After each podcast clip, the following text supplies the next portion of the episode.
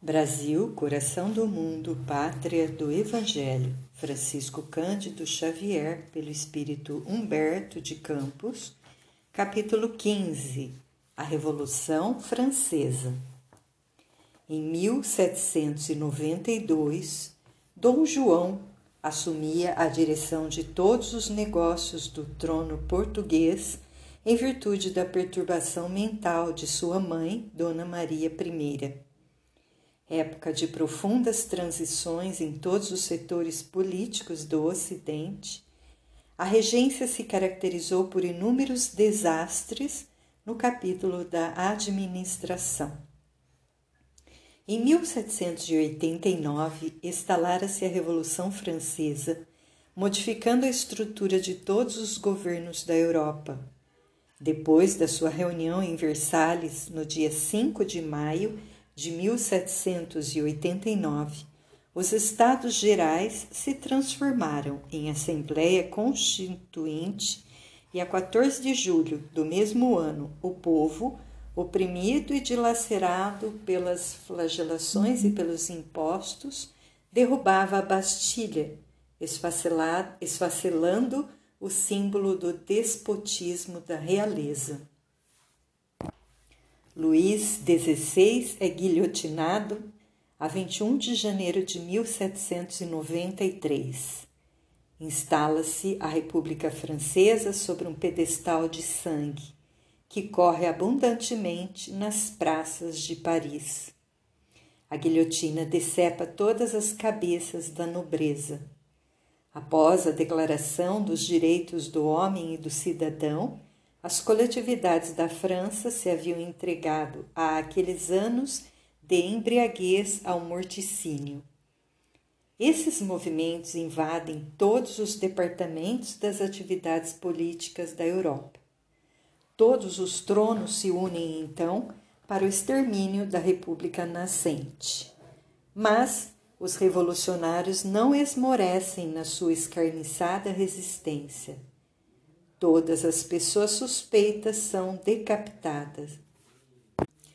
O período do terror é a grande ameaça ao mundo inteiro. Esse período, porém, se encerra com a morte de Maximiliano Robespierre, no cadafalso para o qual seus excessos de autoridade haviam mandado inúmeras vítimas instala-se em 1795 o Diretório, que Napoleão Bonaparte faz derrubar em 1799, arvorando-se em primeiro cônsul. As casas imperiais europeias observam semelhantes acontecimentos, aguardando o ensejo próprio à restauração do trono que a família dos Bourbons havia perdido. A França após os desperdícios de força na luta fratricida, caíra nas mãos do ditador inteligente e implacável que a conduziria ao caminho de todas as aventuras.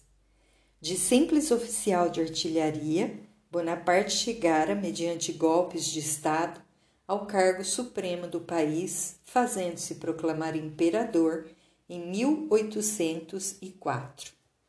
Sob a sua direção audaciosa, todas as conquistas militares se empreendem. A Europa inteira apresta-se para a campanha ao tinido sinistro das armas. Pela estratégia dos generais franceses, caem todas as praças de guerra e o imperador vai catalogando o número ascendente das suas vitórias. A esse tempo, Todos os gênios espirituais do Ocidente se reúnem nas esferas próximas do planeta, implorando a proteção divina para os seus irmãos da humanidade.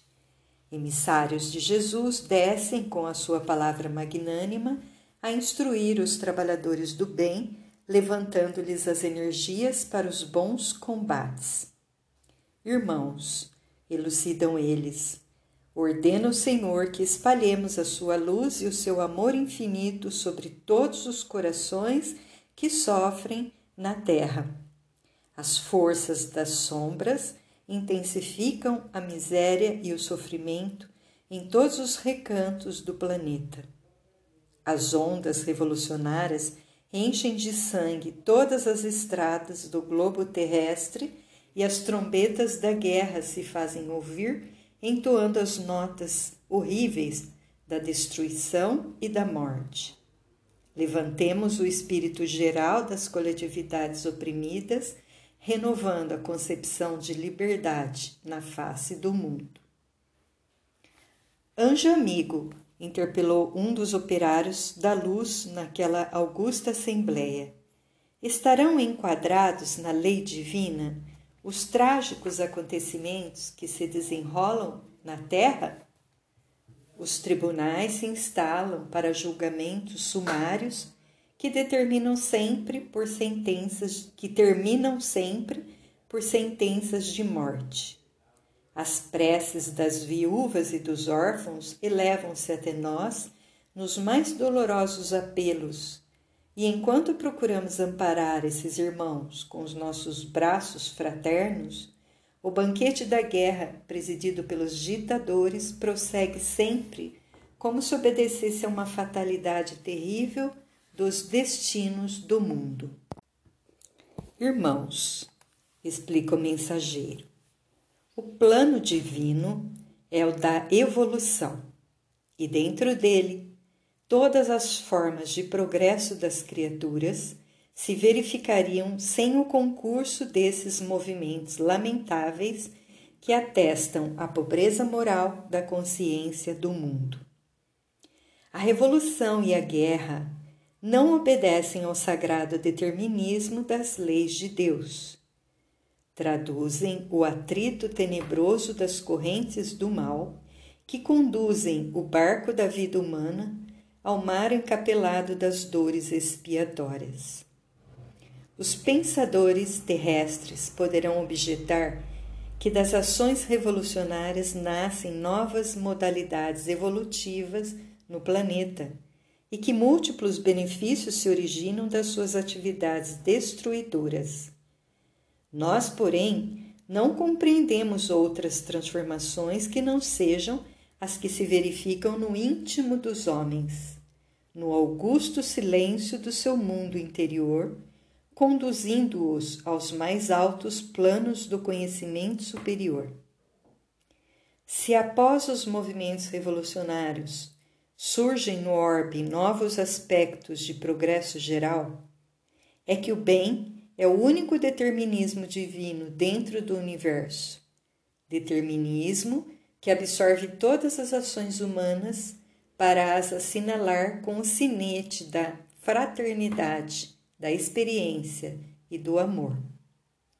Os espíritos das trevas se reúnem para a chacina e para a destruição, como acontece atualmente na Terra. Aliando-se às tendências e às fraquezas das criaturas humanas, levam a mentalidade geral a todos os desvarios.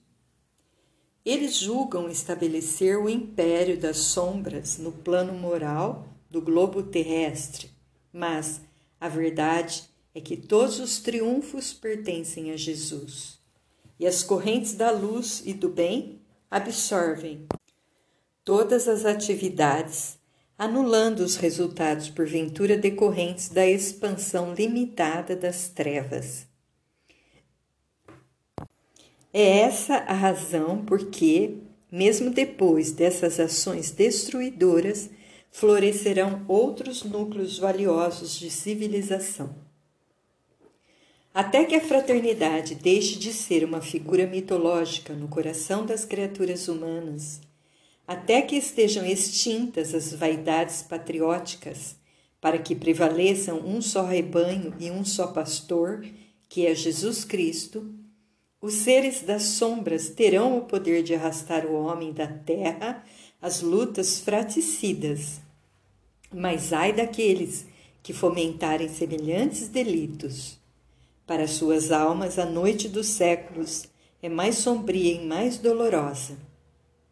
Infelizes de quantos tentarem fechar a porta ao progresso dos seus irmãos, porque acima da justiça subornável dos homens há um tribunal onde impera a equidade inviolável. A Temis divina conhece todos os traidores da humanidade que passam pelo mundo glorificados pela história. A condenação lhes marca a fronte e aos seus ouvidos ecoam incessantemente as palavras dolorosas: Caim, Caim, que fizeste dos teus irmãos, maldito? Somente as lágrimas no círculo doloroso das reencarnações tenebrosas lhes abrem uma vereda para a reabilitação nas estradas eternas do tempo.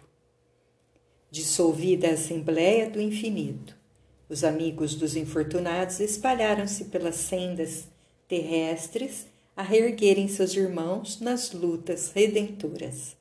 Napoleão prosseguia, deixando em toda parte um rastro de lágrimas e de sangue. Suas incursões em todos os países lhe granjeavam o espólio miserável das posições e das coroas que o ditador ia distribuindo pelos seus familiares e amigos. O século XIX começava a viver embalado pelo fragor das armas em todas as direções. Portugal, alia-se à Inglaterra, resistindo às ordens supremas do conquistador. Bonaparte assina um tratado com a Espanha, que já se havia dobrado às suas determinações, e ordena a invasão imediata de Portugal. A Inglaterra, com a sua prudência, sugere à Casa de Bragança a retirada para o Brasil. Dom João VI hesita antes de adotar semelhante resolução. O grande príncipe, tão generoso e tão infeliz, é encontrado, nas vésperas da partida, a chorar convulsivamente em um dos aposentos privados do palácio. Mas naquela decisão, mas aquela decisão era necessária e inadiável. A frota real velejou do Tejo a 29 de novembro de 1807, a caminho da colônia, e mal havia desaparecido nas águas pesadas do Atlântico, já os soldados de Junot se apoderavam de Lisboa e de suas fortalezas com ordem de riscar Portugal da Carta Geográfica Europeia. Contudo, os gênios espirituais velavam pelos vencidos e pelos humilhados. Dom João VI chega ao Brasil em janeiro de 1808, depois de uma viagem cheia de acidentes e contrariedades. O bondoso príncipe encontraria na terra do Evangelho a hospitalidade que os reis de Castela não encontraram nas suas colônias da América do Sul, quando acossados pelas mãos de ferro do ditador. A Casa de Bragança ia dilatar até aqui os limites do seu reino, reconhecida e feliz por encontrar no Brasil a compreensão e a bondade, o acolhimento e o amor.